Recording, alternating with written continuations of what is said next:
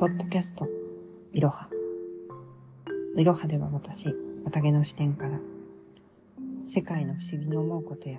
世界ってこうなんじゃないかなと思うことを配信していきます。えー、今日はですね、まあ一つ大きな大発見はあったんですけれども、あの、まあまだ確信には至っていないので、えっ、と、ちょっとですね、別のお話をさせていただこうかなと思っています。で、えっ、と、今日お話ししようと思っていたのはですね、あの、人の、こう、視野、視点についてね、お話をしていこうと思うんですね。で、あの、実はですね、その、人の視野、視点というのはですね、あの、本当に違うんですね。なので、どっからどんな形で最終的な結論になるかとか、あの、どういうふうにこう感じるかっていうのは本当に人によって全然違うんですよね。で、結構ですね、あの、まあ今、その文字だけのやりとりというのは結構増えてると思うんですね。LINE だったりとか、あとは、えっ、ー、と、まあ、あれですかね、その、まあ、会社でもチャットツールを使うこととかって増えてると思うんですけれども、で、ある程度はね、わかるんですけれども、人の視野や視点というのをですね、なんかこう結構話してみないとわかんないものだなというふうに、あの、思ったんですね。で、あの、そこの視点が変わると、まあ、世界もの見え方も変わるし、こちらとしても、ああ、そうなんだってこう勉強になったりすることって結構あって、あ、こちらとしてもっていう言い方はちょっとあれでしたね。えっと、例えば皆さんはこうお仕事をしていて、まあ、ご自身が視野の広いタイプなのか、狭いタイプなのかっていうのはあると思うんですね。で、視野の狭い人を見ると、なんてこう視野が狭いんだろうって思って、こう、もやもやしたりとか、なんかこう、なんでだろうっていうふうに思ったりとかすると思うんですね。で、あの、視野が、えー、狭い側の人は多分なんかこう広い人のことは何を言ってるのかわからないみたいな感じなんじゃないかなというふうに思うんですね。で、あの、ご自身がどっちの立場なのかにもよるんですけど、視野が広いっていうことは必ずしもいいこととは限らないんだよね。っていうふうに思ったんですね。あの、例えばなんですけれども、うちの子供はですね、おそらく多分私に似ていると思うので、あの、視野は広い方なのかなというふうに思ってるんですね。でも視野が広いということは別にいいことでもなくてですね、あの、ですね、えー、っと、うちの子供の学校で、えー、っと、国語のテストかなんかあったんですよね。で、あの、子供視点での視野なので、えー、っと、自分の点数はわかるけど、人の点数はわからない。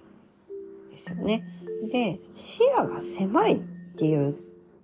場面でのこう見え方っていうのは、えっ、ー、と、視野が狭いので自分が何点取ったという事実だけがこう来るわけですね。で、えっ、ー、と、それがいいか悪いかもわからない。とにかくそれと向き合う。これって結構実はいいことだったりとかしていて、あんまりなんか反省、まあ反省はするんでしょうけれども、そんなに傷つかないし、親は、えっと、何点が平均点なのかしらとか思うかもしれないけど、あまりこう気がつかないと思うんですよね。でも、うちの子供多分視野が広いんだと思うんですね。で、みんなが何点取ったかはわからない。けれども、先生が〇〇くん、あの、字が綺麗だったねというようなフィードバックをしたみたいなんですよ。そしたら、うちの子はすごくそれをこう気にしていて、視野が広いって言う、あ、違う違う。字が綺麗って僕は言われてないみたい。ってことは僕は字は汚いんだっていう風になんかこうなったみたいなんですよね。で、このケースでいくと視野が狭いって結構幸せで、あの、気がつかないんで、で、うちの子すごいそれを気に病んでるわけですよ。って言われちゃったみたいな感じで。なので、あの、なんかよく比較する、しないとか、比較しないで自分だけを見たら幸せみたいなことを言われると思うんですけれども、あの、こういううちの子のことを見て、多分、そのスピリチュアルなね、人とかから見ると、周りと比較しなければいいんだよっていうふうに言われると思うんです。私はその周りと比較しなかったよ。自分の点数とだけ向き合ったよって言われると思うんですけど、もう見えちゃうんで、これはもう視野なんでしょうね。だから比較しないっていう風に決めるのは難しいと私は思っていて、見えてしまう側が見えないようにすることってすごい難しいんですよね。でも、あの、解決策あるなと思っていて、あの、他の子の話を聞いたりとかすると意外と解決するんですね。で、私は多分学校に行ってて、まあ女の子なんでおしゃべりとかするじゃないですか。で、自分が勉強ができるタイプなのかできないタイプなのかわからなくて、なんかとにかくがむしゃらに一生懸命やっていて、うちの子と同じように僕はできてない、私はできてないみたいな感じでですね、頑張ってたと思うんですね。で、それもすごい苦しかったと思うんですよ。まあ、いちいち反省して。でも、お友達と喋るようになった時に、え、なんか友達はなんかできてなくても気にしてねえぞ、みたいな感じなんですね。あ、なんかそれに気がついたら、すんごいスッキリすると思うんですよね。だから、あのー、なんだろう、視野が広くて周りと比べちゃう子は、なんか逆に、あの、視野の狭い視界も見せてあげるっていうことはすごい大切なのかなと思っていて、あ全然気にしてないじゃんみたいなところですね。で、あの逆に視野が狭いでは他人と比較せずにいられるっていうことはすごく幸せなことなので、もしなんか自分のお子さんがちょっと視野狭いんじゃないみたいに思った時も、なんかそれを強制したりとか、人と比べてみなさいとか言う必要はないと思っていて、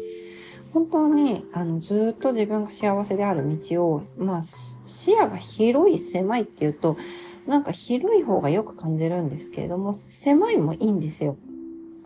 なんかそれぞれのその個性とかいいところとかそういったところをこう見てほしいなというふうに思ったんですね。うん、すごい余談なんですけれども、あの、うちの子の先生がですね、かなり細かいタイプなんですよ。で、それに最初、あの、まあ、親たちはやきもきしたりとか、うんって思ったりとか、なんかそういうことはあるんですけれども、こう、ふと冷静になったりすると、いや、先生すごいよね、みたいな感じになってて。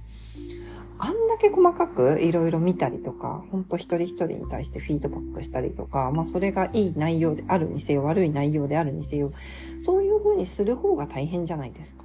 だから、あ、なんかそういうところまでやれるってすごいな。逆に、全ての先生がそうだったら本当すごいよねって感じだし、あの、で、そうじゃないからいいんですよ。だから逆に大雑把な先生は子供たちにとってはすごい伸び伸びできていいと思うし、なんかそんな風なことをこう考えて、